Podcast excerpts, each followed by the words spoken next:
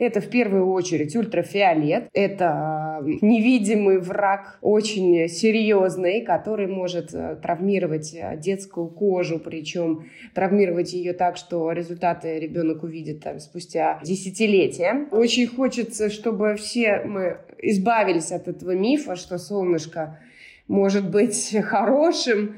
Нет, это такой устаревший, наверное, миф.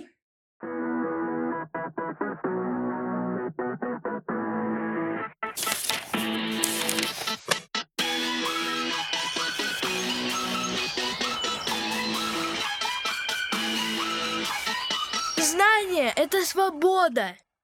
Всем привет, меня зовут Саша, я преподаю программирование детям, создаю свою онлайн-школу программирования, и это подкаст «Образованный неуч», в котором я общаюсь с психологами, психотерапевтами и другими специалистами, и мы обсуждаем, как же сделать нашу жизнь еще лучше, чтобы учиться, учить еще эффективнее, быстрее и без лишнего стресса. Сегодня у меня в гостях Анна Левадная, она врач педиатр, кандидат наук, и она ведет медицинский блог в Инстаграме. Анна, здравствуйте. Здравствуйте. Да, медицинский блог, кстати, я веду не только в Инстаграм, но у меня еще есть и Телеграм-канал, и ВКонтакте есть блог, поэтому на всех доступных площадках. Это замечательно. Замечательно. Каждый может выбрать себе место, где ему удобнее это читать и воспринимать информацию. Сегодня с вами я бы хотел обсудить тему детского здоровья во время разных путешествий, на что родителям нужно обращать внимание, к чему они должны быть быть готовы. И начнем с того, какие сложности могут возникнуть при отпуске с детьми, когда, например, мы отправляемся на море. О чем нужно помнить?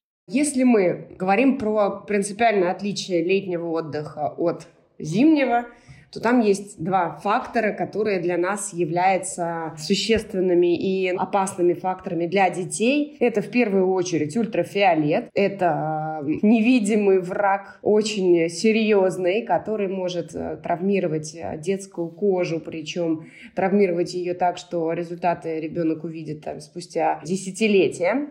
Вторая опасность, с которой мы встречаемся летом, это вода потому что всегда видим любой бассейн, любой водоем, любое море, это всегда риск утопления. Плюс всегда это также риски кишечной инфекции для детей. И есть также риски летом, которых нет зимой, связанные с насекомыми и животными другими. Это в том числе укусы клещей, осы, медузы, змей. Это такое принципиальное отличие. И четвертое, наверное, еще отмечу отличие, это большая вероятность травмы кожи, потому что ребенок летом сталкивается с тем, что у него открытые поверхности тела из-за тепла, и он гораздо чаще травмируется, и поэтому это такая четвертая опасность. Поэтому нам нужно обеспечить ребенку защиту от солнца, безопасность в воде, защиту кожи и профилактику инфекции. Это основные риски для детей, которые возникают летом.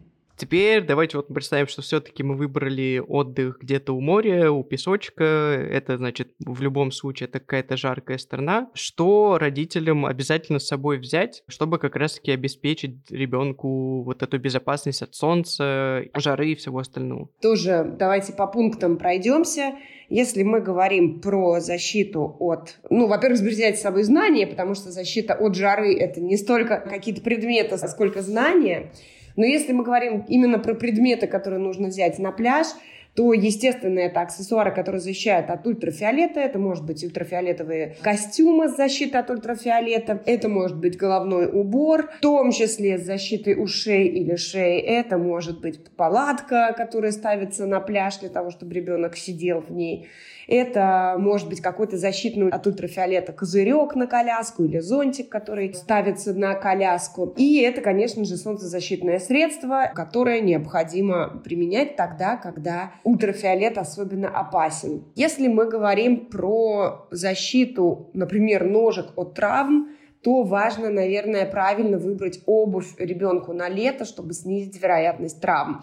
Есть также большая вероятность травмы кожи, чем зимой, потому что дети бегают, прыгают, поэтому если они активно занимаются спортом, то им необходима защита коленок, локтей и шлемы для того, чтобы защитить от травм и от э, ссадин. Если мы говорим про защиту от утопления, от жары, от животных, то скорее это знание, если мы не считаем использование нанесения репеллентов. Тогда все остальное уже это не какие-то предметы, а это знание, которое необходимо, чтобы ими обладал родитель. Даже защита от кишечной инфекции – это, в общем-то, в первую очередь знание.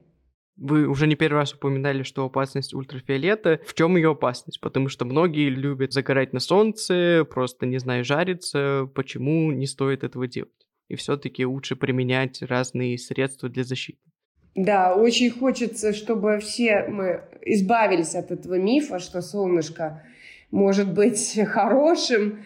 Нет, это такой устаревший, наверное, миф. Давайте от него избавимся. Ультрафиолет опасен. Ультрафиолетовые лучи агрессивны, они проникают в глубокие слои кожи. Есть э, два типа лучей, да, УВА и УВБ, и они формируют накопительный эффект, повреждающий эффект в тканях, в том числе мутагенные эффекты. Они повышают риск развития рака кожи, фотостарения. Если это суперактивное воздействие солнца, то мы также можем, в кавычки ставлю, да, но влиять на иммунитет. Самая главная опасность – это, конечно, меланома. Это рак кожи, которая возникнет спустя годы, потому что это имеет накопительный эффект. Для детей все-таки не характерна сама меланома, но это бомба замедленного действия. Ребенок, который получил большую дозу облучения в детстве, имеет очень высокий риск развития рака кожи во взрослом возрасте. Получается, например, если у ребенка в детстве был солнечный ожог, это может быть таким негативным фактором. Э, да, конечно, мы не можем говорить напрямую, то есть сейчас мы не, будем пугать родителей, у которых был солнечный ожог. Мы в общем и целом знаем, что это повышает риски, и это один из самых главных факторов риска рака кожи. Ну, то есть, э, да, многократные ожоги, многократное влияние ультрафиолета в детстве, а через 20-30 лет мы, в общем, видим, к сожалению, побочный эффект в виде развития меланомы. Так что да, ребят, не пренебрегайте защитой, возможно, одеждой, не забывайте мазаться солнцезащитным кремом. И вопрос как раз-таки по солнцезащитному крему, как, например, часто нужно его возобновлять, если ходишь купаться, если не ходишь купаться. Да, очень хороший вопрос. Есть э, супер простые правила нанесения крема от солнца, среди которых первое, ну вообще, я бы, наверное, сказала даже не чистота нанесения, но самое главное знать, когда его наносить. Вот вы знаете, когда вот уже пора, а когда не пора? Ну вот, как мне сказал мой дерматолог, э, всегда пора, когда выходишь на улицу. Поэтому, если мы рассматриваем нанесение на лицо, то я стараюсь всегда, потому что даже зимой, как мне сказали, что это тоже все равно опасно. Кажется, что солнышко ты не видишь, но оно все равно на тебя влияет. Угу, угу. Ну, давайте сейчас не очень наверное, корректно поступлю, но скажу, что это не совсем правильный был совет, потому что есть определенная градация степени ультрафиолетовых лучей. И не любое солнце равно ультрафиолет. Солнце вообще не равно ультрафиолет. Мы можем не видеть солнце из-за облаков, например, но при этом ультрафиолет будет воздействовать на нас, проникая через облака. Поэтому э, Солнце не равно ультрафиолет, но тем не менее ультрафиолет важный, невидимый враг. Есть определенное понимание степени излучения ультрафиолета, которое называется ультрафиолетовый индекс. Это значение от 1 до 10, реже до 11, но в основном это 1, 2, 3, 4, 5, 6, 7. Это вот такие вот значения мы видим. Как правило, 1, 2 мы видим значение в северных регионах, в первую очередь в зимнее время, или в южных регионах в утренние, в вечерние часы. И мы не можем пренебрегать этим, потому что, во-первых, в общем-то, ну, например, 0,1, никакого эффекта, но 1,2 это может даже иметь определенное позитивное воздействие, приводить к выработке витамина D в коже. И, в общем и целом, это безопасное солнышко. Мы можем понимать, что это прекрасное безопасное солнце, на котором можно находиться. И мы не будем наносить крем каждый раз, когда мы выходим на улицу. Не любое нанесение крема на любую кожу будет вообще, в принципе, безопасно. И не то, что безопасным, но мы стараемся минимизировать количество вообще воздействия на детей, в том числе средства от солнца. Например, если мы говорим про детей самого-самого раннего возраста, про новорожденных, мы можем им дать такой совет. Если вы выходите на море в утренние часы, то э, вы находитесь под воздействием безопасных ультрафиолетовых лучей. УФ-индекс – это значение, которое можно очень легко посмотреть в вашем смартфоне. Вот у меня прямо на экран выведен УФ-индекс. Вот я сейчас даже без того, чтобы его ищу. У меня последняя модель, они там обновились в айфоне, и можно вывести прямо на экран. Вот я сейчас смотрю, вот в моем регионе в данное время ультрафиолетовый индекс 3. В принципе, это средний уровень опасности, это еще не очень опасный, но, в принципе, уже нужна защита. Рекомендовано после трех оставаться в тени, носить длинный рукав, шляпу и использовать крем от солнца. Вечером, примерно с 4-4.30, индекс ультрафиолетовый, как правило, опять будет очень низкий. Если вы выходите на пляж в вечерние и в утренние часы, то высоко вероятно, что вы вообще находитесь в безопасной зоне. Я рекомендую всем обратить внимание на ультрафиолетовый индекс. Он есть в каждом смартфоне в приложении «Погода». Ничего даже дополнительно скачивать не нужно, просто знайте, что у вас там есть эта строчка, и обращайте на нее внимание, когда будете принимать решение, идти сейчас на пляж или нет, наносить средства от солнца или нет, надевать шляпу или очки и так далее. Теперь понятно. И вопрос к тому, что нужно ли обновлять, когда ты идешь купаться. То есть нужно ли каждый раз, когда ребенок или ты сам искупался, заново обновлять солнцезащиту, именно крем? Да, значит, правила такие. Наносим каждые два часа. Наносим в том числе после плавания, потому что есть большая вероятность, что мы смоем, однако часть средства все-таки впитывается. Но правила гласят, что после плавания, после вытирания или при обильном потоотделении – нужно обновлять средства. И еще важно, его нужно наносить немножко заранее до выхода на солнце, минут за 15, для того, чтобы успела впитаться в кожу и начать уже свою защиту, чтобы ребенок прям с самого начала был защищен. Все, супер. То есть мы смотрим на iPhone или на любом другом устройстве на индекс, понимаем, нужно ли нам сейчас использовать его, и если нужно, то просто используем вот это вот правило, что немножко заранее наносим и обновляем каждые два часа, либо после того, как он у нас стерся, в зависимости от того, искупались или что-то еще другое у нас произошло. В общем и целом, да, но кроме средств от солнца у нас есть также и другие средства защиты. Это есть прекрасные сейчас костюмы для плавания, защиты от ультрафиолета. Есть головные уборы с э, довольно большой площадью покрытия. Конечно, это все снижает необходимость использовать крем. Почему крем менее предпочтителен, например, чем костюм от ультрафиолета? Потому что э, мы не можем на самом деле контролировать очень хорошо степень покрытия, мы не можем контролировать качество нанесения, где-то мы наносим толще, где-то мы наносим реже, где-то два часа прошли, мы оглянуться не успели, забыли. Защита от ультрафиолета, которая дается костюмом, она 100% а, более точное и более эффективное, чем любое средство от солнца. Если есть возможность, маленьких детей особенно мы рекомендуем выбирать вот эти варианты как более эффективные, наверное, в первую очередь. Получается, это прям специальная какая-то ткань, то есть это там не просто, условно, хлопок, это прям специально разработанное от отражения ультрафиолета? Да, эта одежда маркируется SPF 50, это есть отдельная линейка во всех спортивных марках. Например, если вы приходите в какой-нибудь спортивный магазин, вы просто спрашиваете, мне нужна одежда с SPF, защита от ультрафиолета, и да, вам покажут, какая одежда лучше всего защищает. Ткань, в принципе, тоже защищает. Какая-то защищает больше, какая-то меньше. Чем плотнее плетение, тем защита больше, шелк защищает меньше, джинса защищает гораздо больше, да, это очевидно, что, в принципе, одежда тоже защищает от ультрафиолета, но разные цвета и разные плетения ткани пропускают ультрафиолет по-разному.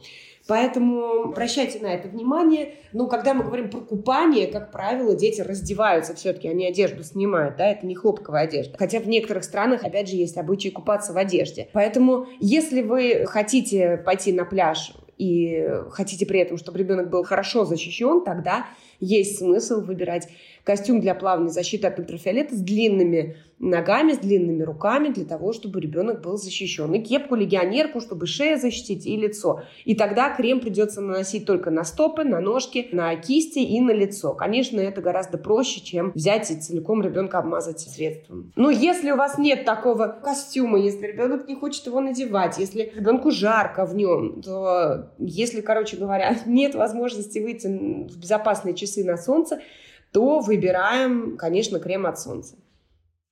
Угу. Все, солнцезащиты, я думаю, мы немножко разобрались, стало понятнее. А теперь как понять, можно ли, например, сегодня купаться или нет, что может нам в этом подсказать и какие есть опасности как раз-таки во время нахождения на пляже? И самое основное, что есть на пляже, это вода. Соответственно, в любом случае это риск утопления. Конечно, мы понимаем, что два фактора действительно серьезных. Это глубина, это течение. И это то, что мы не знаем, что находится на дне. Соответственно, мы как родители должны контролировать, чтобы ребенок не прыгал в неизвестных местах с неизвестным дном. Мы должны контролировать, чтобы он, в принципе, не прыгал там, где может быть не глубоко, потому что это риск компрессионного перелома позвоночника и удара ногами об дно. Если он прыгает в местах, где мы не знаем дно, он может прыгнуть на какую-нибудь арматурину, которая в воде торчит, мы этого не знаем. Если ребенок плавает, и там есть какие-то подводные сильные течения, есть волны с обратным разным течением, есть разные пляжи с разными особенностями. Мы должны всегда обращать на это внимание, потому что есть большой риск, что у ребенка волна сильная может унести. Но самое-самое главное правило для родителей – это не сводить с ребенка глаз – мы, в принципе, смотрим на ребенка нон-стоп в воде. К сожалению, это очень опасная ситуация. Ежегодно гибнут огромное количество людей, и детей в том числе. Нам кажется, что мы сидим все на пляже достаточно безопасно, и очень часто мы отвлекаемся от детей, теряем их из виду, и, к сожалению, это может привести к просто трагическим последствиям. Поэтому самое главное правило – это смотреть на детей. Да, для меня тоже в этом году было открытие. Я впервые съездил на море, тоже такой вроде бы купался, все остальное. И буквально купались-купались. Там рядом был, наверное, ребенок лет 12, буквально пара волн. Нырнул, вынырнул, нырнул, вынырнул. А я смотрю, а этот ребенок уже условно посередине, ну не посередине моря, понятно, а его уже далеко унесло. И, следовательно, там уже бригада спасателей его спасала. Это дело буквально, не знаю, пары минут было. Поэтому, да, как вы сказали, самое важное это следить за ребенком и не не терять его из внимания. Да, да, это очень важно, в том числе в бассейне, в том числе, если вам кажется, что есть другие люди, в том числе, если вы, например, предлагаете старшему ребенку последить за младшим, очень часто так родителям кажется, что это безопасно, создается ощущение, что это хороший вариант. Мы отойдем буквально коктейли взять от бассейна, но тем не менее нельзя делегировать присмотр за детьми, более старшим детям. Они отвлекаются, они забывают. Это даже и взрослым не под силу зачастую, они тоже отвлекаются. Вот, то есть это самое главное правило предстоящим летом не спускать с детей глаз, даже если они в круге, если они в нарукавниках. У меня лично произошла такая история, что подруга оставила ребенка в круге, пошла как раз в номер взять полотенце, возвращается, а ребенок вверх ногами в этом же круге перевернулся. Вокруг бассейна полно людей, но никто этого не видел. Вот. Ну, там все закончилось благополучно, но я хочу сказать, что мы не можем рассчитывать на окружающих людей. За исключением, наверное, пляжей, которые маркированы, что там есть спасатели, там действительно есть спасатели. Однако даже в этом случае я бы, честно говоря, ну, все равно, наверное, следила бы за своим ребенком, честно говоря, цена слишком высока. Плюс в лодках дети должны находиться в спас-жилетах, дети не должны играть в какие-то опасные игры на воде. Ну, в общем, там много разных правил, но все сводится к тому, что мы должны смотреть за детьми. И какие еще могут быть опасности, как определить, например, можно сегодня вообще купаться или нет, что можно прям вот на пляже посмотреть, не знаю, иногда бывает, что какие-то водоросли, говорят, опасные, иногда просто слишком сильные волны, при этом, не знаю, ты смотришь, люди купаются, а по факту, возможно, и не стоит сегодня этого делать. Сложно сказать однозначно. Вообще говоря, есть официальные пляжи, маркированные для купания. Да? Начнем с этого. Если пляж маркирован для купания как безопасный, значит, он проверен, он рекомендован, в нем проверено дно, в нем проверено качество воды, в нем безопасно купаться. Желательно, конечно, чтобы это был пляж маркированный, разрешенный для купания и вообще в идеале с спасателем для того, чтобы он свысока смотрел на всех купающихся.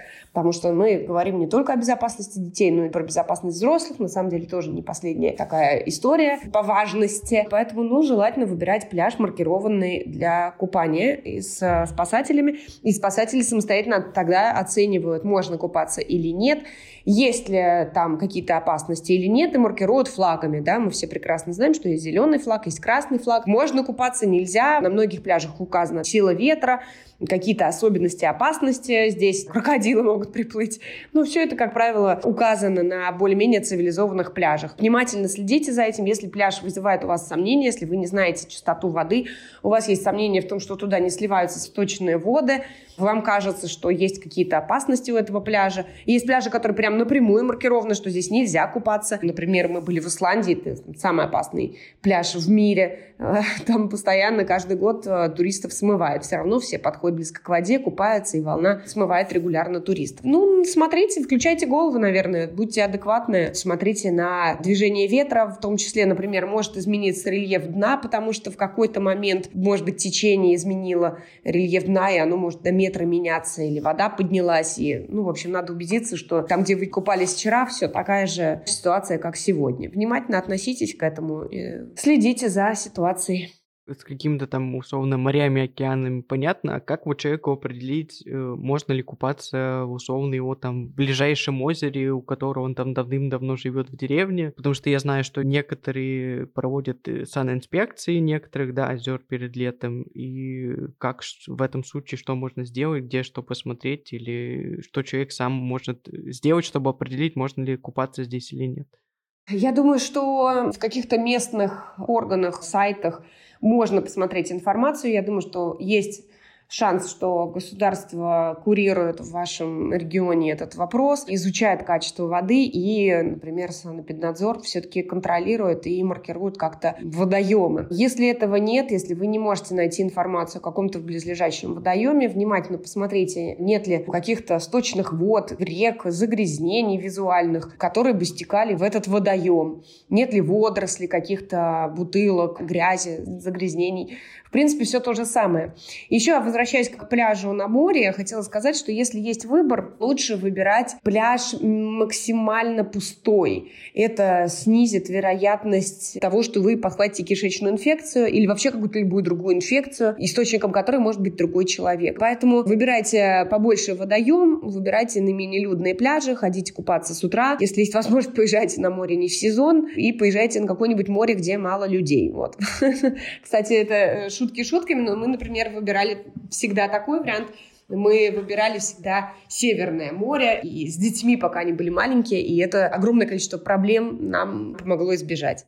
Понятно. Лучше следовательно купаться там, где поменьше народу, чтобы избежать каких-то вероятностей чем-то заболеть, подцепить от других людей, тоже там отдыхающих. И вот вопрос, опять-таки, возвращаясь к именно водоемам, очень часто, что я читал про опасность водоемов, пишут о именно сине-зеленых водорослях и тем, что вот как бы это жуткая опасность, поэтому никак там не купайтесь. Вот как это определить и вообще чем опасны эти сине-зеленые водоросли?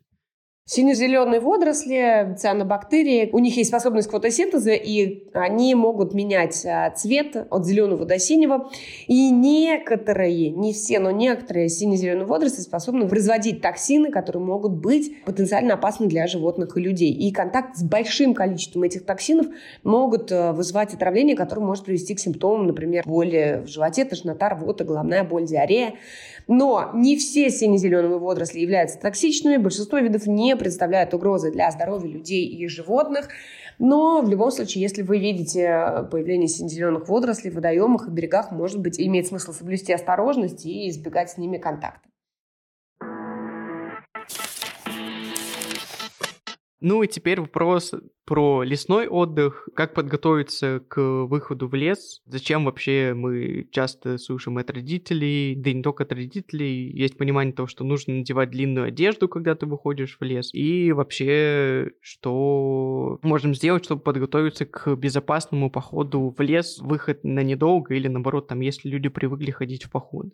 Да, хороший вопрос, потому что когда мы идем в лес, то у нас несколько опасностей. Первое и самое, на самом деле, главное, это чтобы ребенок в лесу не потерялся, не заблудился. Очень частая ситуация, причина пропажи детей. Мы к этому должны быть готовы. Вторая опасность – это у нас укусы разных насекомых, в том числе клещей и укусы змей. Ну и, наверное, какие-то травмы и болота, в которые может пойти ребенок. В принципе, обо всем об этом надо поговорить с ребенком заранее и выбрать какую-то адекватную одежду. Если если возможно, то лучше выбирать яркую одежду для того, чтобы ребенка было видно, не какой-нибудь защитного хаки цвета. Очень часто продаются такие куртки. Не надо их э, выбирать. Мы выбираем яркую какую-то одежду, плотные брюки, по которым хотя бы клещу какое-то время нужно будет ползти. Опять же, плотные брюки защитят от укуса змеи, например, могут защитить. Головной убор тоже может защитить от клещей, точнее снизить время. Да? Мы должны понимать, что любая одежда, заправленная, например, в обувь, брюки тоже не защищает полностью от укусов, но они увеличивают время, пока клещ будет ползти к коже. Клещи до того, как укусит ребенка, они некоторое время еще ползут по одежде, а потом ползут по коже. Любой, например, головной убор тоже увеличивает время, пока клещ ползет по одежде и доползет и запутается в волосах, где нам его будет тяжело увидеть. Это основные такие варианты, которые нужно предусмотреть, когда мы выбираем одежду. Дальше неплохо было бы, учитывая, что много детей теряется, неплохо было бы ребенку дать с собой маленький рюкзачок со свистком, может быть, положить туда рацию, может быть, мобильный телефон заряженный. Ну, воду, еду, это понятно, наверное, большинству людей. Ну и рассказать ребенку обязательно про опасность, э, которая есть в лесу в качестве незнакомых ягод, грибов. Что делать, если ребенок потерялся? Ну, нужно сказать ему обязательно оставайся на месте, мы тебя найдем, не иди никуда, не иди на болото, не иди в сторону водоема шуми, если ты слышишь звуки животных. Еще пока, э, если вы рядом с ребенком, надо ему еще рассказать, что не надо лазить э, в норке или под камни с любопытством, ища там змей. Потому что они, как правило, лежат где-то в норках. Ну, это довольно простые правила. Мне кажется, что не очень сложно все это соблюдать. И, как я знаю, главная опасность клещей — это как раз-таки клещевой энцефалит. И стоит ли вообще всем делать там прививку или, наоборот, делать прививку тем, кто знает, что они живут вот как раз-таки в опасной зоне, где много водится именно таких клещей? Клещи несут э, под собой несколько опасностей, не только клещевой энцефалит, Хотя клещевой энцефалит – одно из самых тяжелых последствий укуса клеща, но в том числе может быть боррелиоз, э, очень распространен, анаплазмоз.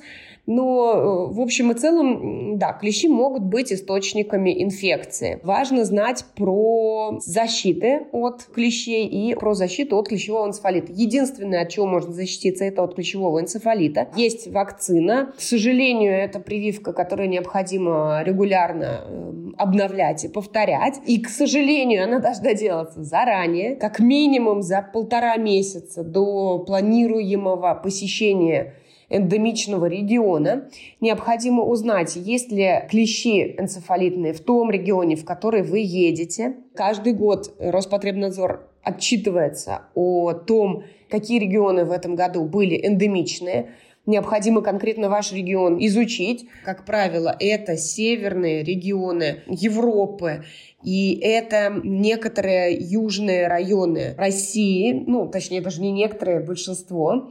Э, ну, в общем и целом, надо прям посмотреть карту и продумать, куда вы едете. Вот вы знаете, что вы едете на Алтай, ну, надо погуглить, какая там ситуация в этом году была с клещами. У меня, например, в этом году ребенок едет на север, и я знаю, что мне нужно посмотреть, не надо ли нам обновить вакцину от клещевого энцефалита. Он едет в Эстонию, да, например. Вакцина делается первый раз троекратно, один раз, потом через месяц. Защита, в принципе, появляется где-то через две недели после второй инъекции, и дальше через год, и далее раз в три года. Сейчас некоторые иностранные вакцины пишут, что можно раз в пять лет, но мы ориентируемся пока на частоту раз в три года. Окей, с этим понятно. И какие действия, например, когда ребенка или взрослого укусил именно клещ, что с этим делать? Или лучше самостоятельно вообще ничего не делать, а сразу ехать в больницу, и там уже вам помогут? Нет, важно знать, что скорость имеет значение, что нужно самостоятельно знать, как извлекать клеща, потому что вы это сделаете быстрее всего, пока вы доедете, пока вы дождетесь в очереди, пока вы куда-то к хирургу придете. Ну, в общем, это очень долго может период времени занять. Важно попробовать хотя бы извлечь клеща самостоятельно. Чтобы вам было легче извлечь, вам нужно сделать это как можно быстрее после укуса, для того, чтобы как можно быстрее после укуса это можно было сделать, вам нужно регулярно обыскивать ребенка после возвращения из леса. Вы на прогулке осматриваете одежду, потому что можете увидеть ползущего клеща по одежде и сбросить его. Кстати, в этом смысле рекомендовано светлую одежду, потому что легче заметить клеща. Это с одной стороны. А с другой стороны, вернулись домой, обязательно сняли всю одежду, обыскали всего ребенка целиком, посмотрели, раздели, посмотрели, обыскали. Если увидели, вынимаем клеща. Чем он меньше количество времени был присосан, тем меньше вероятность, что он впрыснет ну, например, боррелии из своих слюнных желез, и тем легче его будет извлечь. Как вообще его извлекать? Потому что есть много поверий, каких что нужно его заливать там маслом, что-то еще с ним там делать, или просто нужно именно пинцетом, какой порядок действий? Маслом заливать не нужно. Почему? Потому что это довольно низкоэффективно и это удлинит время присасывания. Необходимо иметь в своей аптечке пинцет. Есть специальные средства, они продаются для животных в ветеринарных аптеках. Может быть, вам будет удобнее таким средством его извлечь.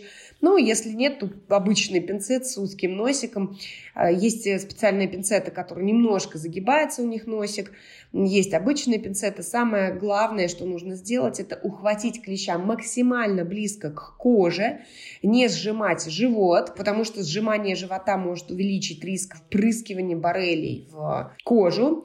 И вытягивать аккуратно, аккуратно тянуть Э, клеща просто наверх. Раньше были советы вращать, но вращение более эффективно, если мы используем специальные средства для животных, которые есть в продаже. Если нет пинцета, можно сделать узелок максимально близко к коже и ухватить ниточкой, наверх тянуть. Может быть, это тоже будет эффективно. Другие способы, они не очень эффективны. Например, ногтем тяжело схватить, не сжав животик клеща, поэтому обязательно позаботьтесь о том, чтобы у вас в аптечке был пинцет, который позволит вам это сделать. И вот после этого нужно ли клеща вести как раз-таки на обследование, чтобы врачи уже определили, была какая-то опасность в нем или нет? Да, первое, вытащили клеща, второе, обработать э, укус антисептиком. Дальнейшая тактика в России и во всем мире, она отличается, потому что в России огромное количество лабораторий, которые действительно проводят анализы э, вот этих клещей. Здесь в чем проблема? В том, что если клещ, например, инфицирован вирусом клещевого энцефалита, то рекомендуют введение выделение иммуноглобулина для предотвращения клещевого энцефалита. Но его эффективность довольно низкая, его введение небезопасное, поэтому в других странах этого нету, потому что высокий риск анафилактических реакций, эффективность в качестве защиты очень плохая. Если вы живете в регионе, где высокий риск клещевого энцефалита, то лучше не про иммуноглобулин думать, а лучше про вакцину подумать заранее. Это первое. Второе, если мы говорим про защиту, например, от боррелиоза, то действительно, если клещ был инфицирован боррелиозом, то может быть рекомендовано введение определенного антибиотика, не любого, а только там, доксициклина, но мы знаем, что клещ может и не впрыснуть в кожу боррелии. Скорее всего, в большинстве случаев все-таки вероятность передачи боррелии человеку зависит от длительности присасывания клеща. После 12, 18, 24 часов гораздо выше вероятность передачи боррелии от клеща.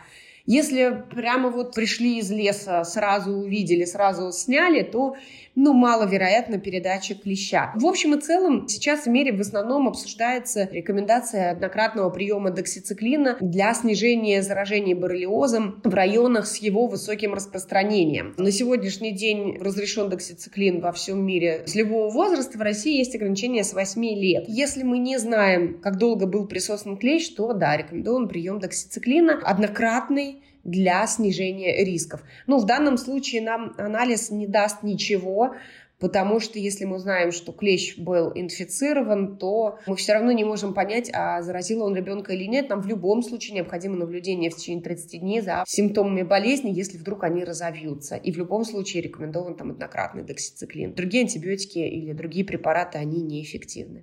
Здесь сложный вопрос, потому что мы не знаем до конца, когда был присосан клещ.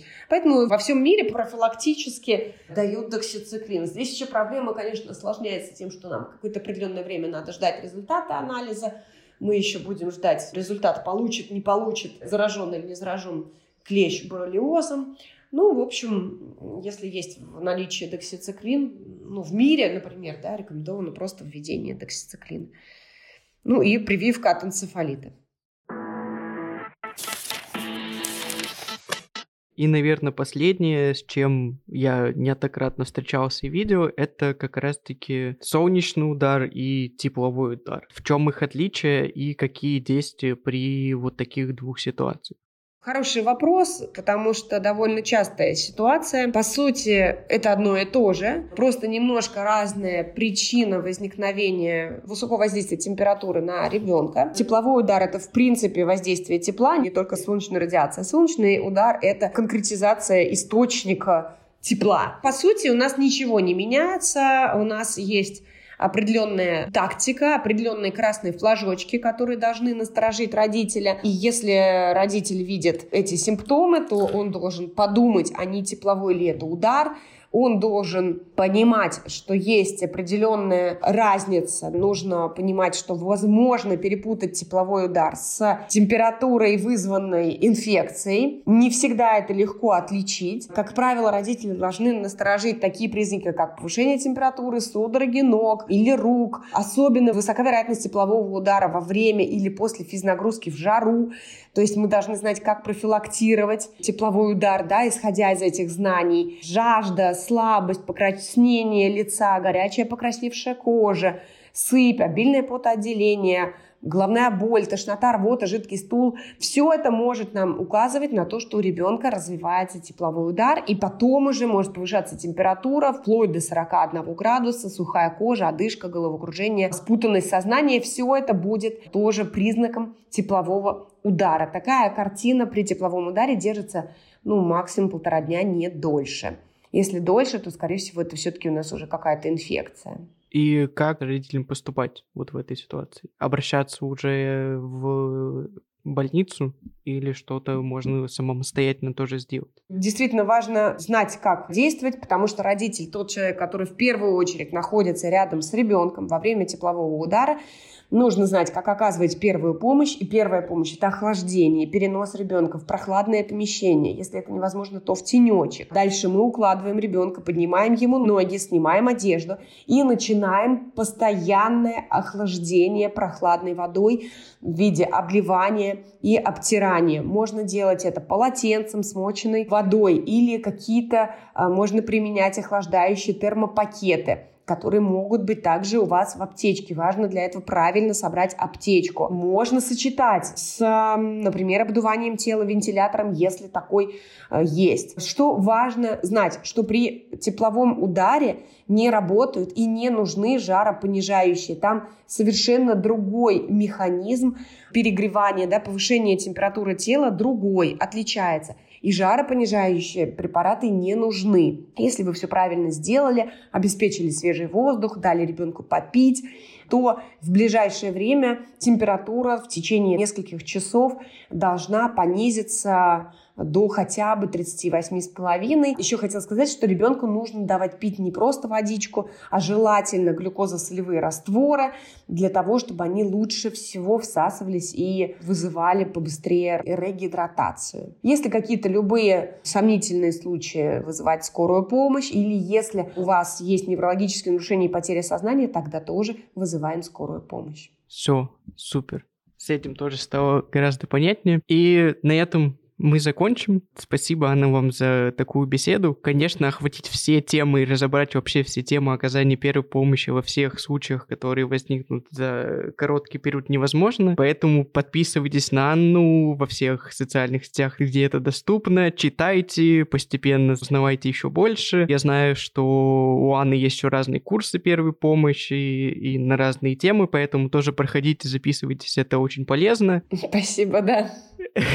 И всем спасибо, что слушали этот выпуск. Надеюсь, он вам будет полезным, раскроет некоторые темы и родителям и не только станет спокойнее путешествовать с детьми, и они будут подготовлены к разным ситуациям, которые мы сегодня обсуждали. Также не забывайте подписываться на этот подкаст на всех подкаст-платформах, где вы слушаете этот эпизод. Ставьте 5 звездочек в Apple подкастах, лайки в Яндекс Музыке и оценки на всех остальных платформах. Также подписывайтесь на меня в Инстаграме. Там вы сможете подглядеть, как я создаю этот подкаст и делаю свою школу программирования. И подписывайтесь на Телеграм-канал. Там выходят дополнительные материалы по разным выпускам, чек-листы, полезные советы от гостей и другие вещи тоже планируются. И всем пока. Спасибо большое. Всем счастливого и здорового лета.